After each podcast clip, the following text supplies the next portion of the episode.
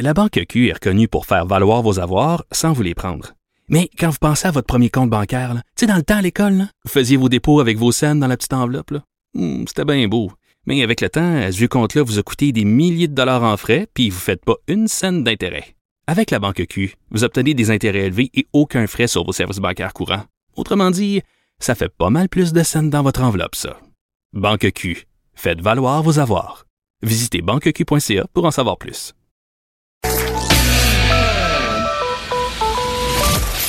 Sa dernière chronique fait jaser? Écoutez pourquoi. De 14 à 15. On n'est pas obligé d'être d'accord. Cube Radio. Mais qu'est-ce qui se passe en ce moment avec Facebook? Est-ce que Facebook est complètement en train de déraper?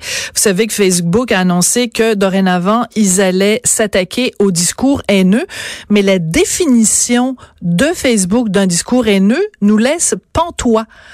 Ou plutôt, comme disait euh, l'ex-ministre Lynn Beauchoin, me laisse pantoite. C'est un petit peu difficile de saisir où ils s'en vont avec leur choix euh, de bloquer certaines personnes. Alors, vous l'avez peut-être entendu ce matin sur les ondes de Cube Radio à son émission Politiquement incorrect. Richard Martineau, qui est aussi mon mari, a annoncé qu'il avait été bloqué sur Facebook. Mais après, dans la journée, j'ai appris qu'une de mes amies Facebook, euh, qui est une philosophe féministe, Annie-Ève Collin, avait elle aussi été bloquée pour à peu près les mêmes raisons. Alors, je me suis dit, on va les réunir tous les deux, pour essayer de comprendre ensemble quelle est cette nouvelle stratégie de Facebook. Alors, bonjour Richard. Allô. Et bonjour Agnève. Bonjour Sophie, bonjour Richard. Allô. Alors, Agnève, on va commencer par vous. Euh, Pouvez-vous nous résumer les propos que vous avez tenus sur Facebook et qui vous ont valu d'être bloqué pour un mois?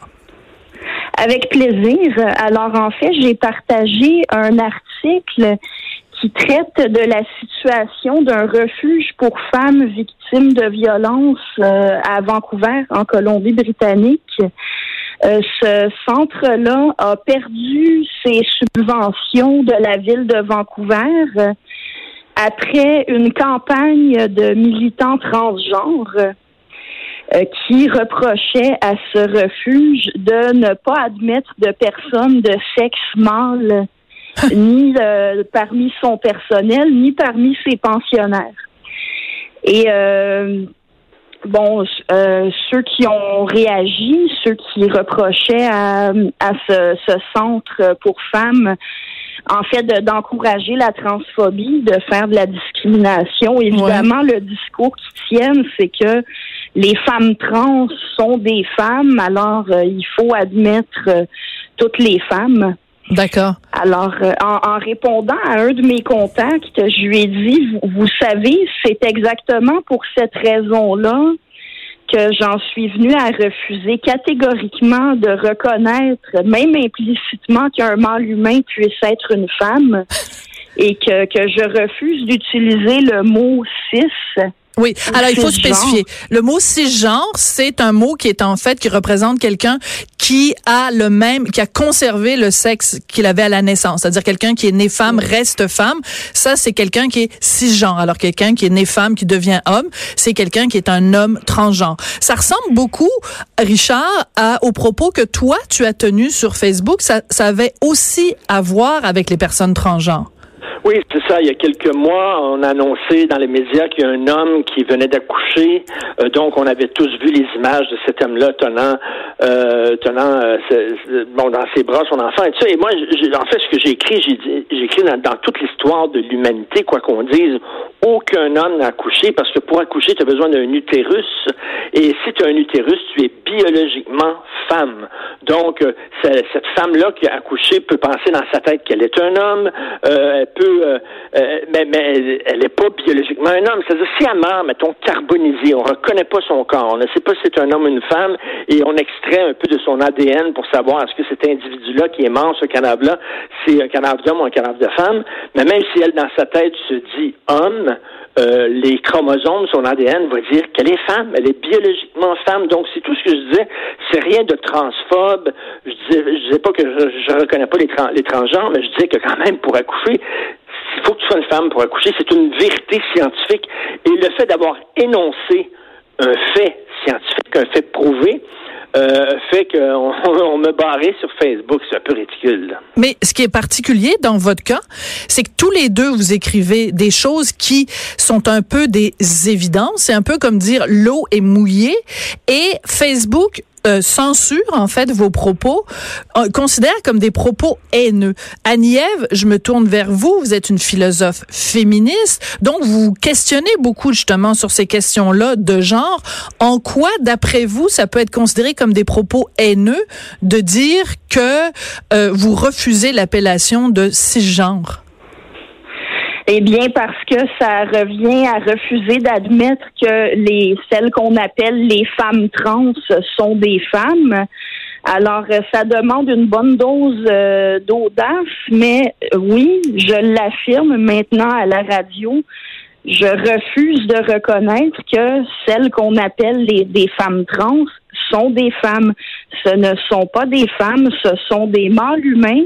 Et en plus, depuis le changement de loi, on peut être légalement reconnu comme une femme sans faire la moindre transition. Mhm. Comme si être une femme, c'était une question d'identité subjective.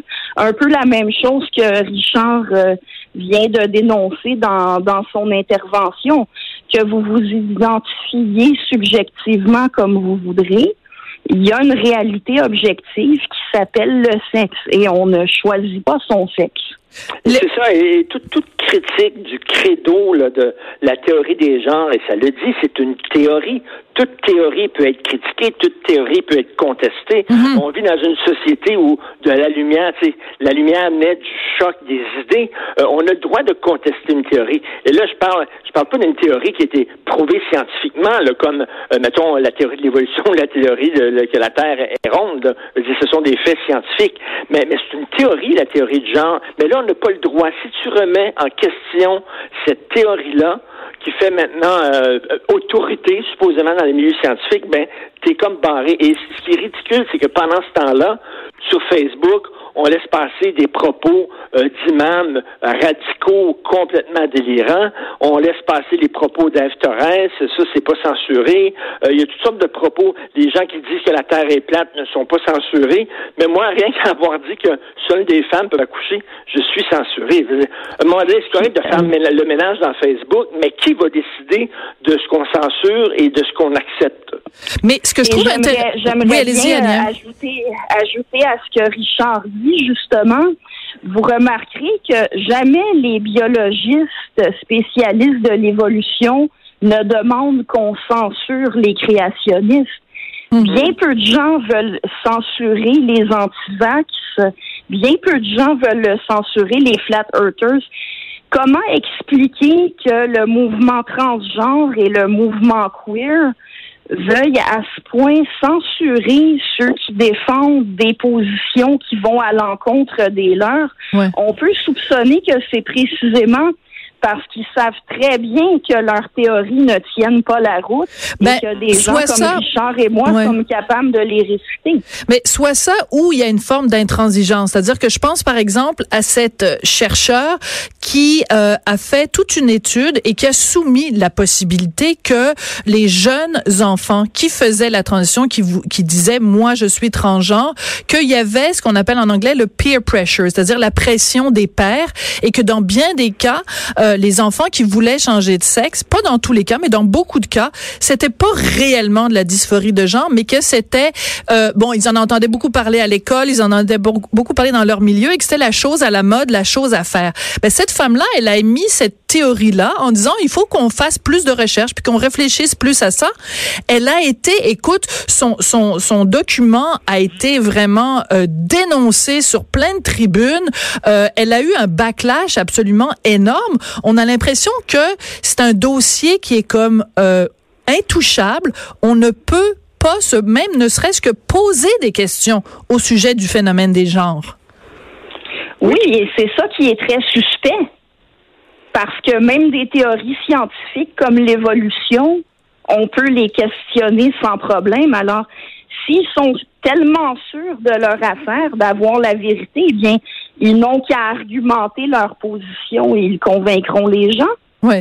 Richard, oui. Récemment, récemment, Sophie, euh, euh, à la maison, euh, bon, on recevait un intellectuel, je dirais pas qui, parce que c'était une conversation privée, euh, c'est pas enregistré, c'était privé, mais cet, intellect- cet intellectuel-là me disait, écoute, l'étranger, pour moi, c'est lui qui parlait, il dit, pour moi, c'est une forme de travestie, c'est comme des, c'est- c'est-à-dire que c'est pas parce que tu te fais couper, mettons, tu es un homme, tu te fais couper euh, le pénis, tu te fais faire pousser des seins avec des hormones, tu te fais faire euh, euh, enlever la barbe, changer ta voix, ça, c'est une forme de...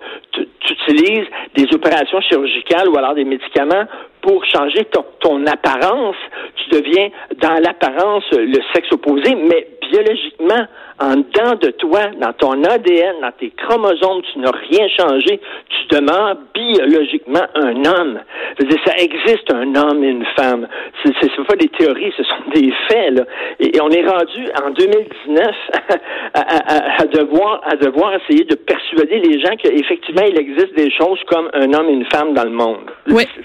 Écoute, c'est assez, assez surprenant, mais moi, là où j'en ai, c'est que vous pourriez très librement discuter de ces choses-là, euh, euh, admettre des hypothèses, euh, sou- soumettre des hypothèses et avoir une discussion intelligente et franche et honnête. Ben non, tous les deux, et je suis sûre qu'il y en a beaucoup d'autres, vous êtes bloqués par Facebook, dont la job en ce moment, c'est de combattre le discours haineux. Mais moi, je lis votre post à tous les deux et honnêtement, je vois rien de haineux là-dedans. Donc, je pense que la question maintenant est du côté de Facebook. Il va falloir qu'ils nous expliquent en quoi dire qu'un homme, c'est un homme, puis une femme, c'est une femme, c'est considéré en 2019 comme des propos haineux.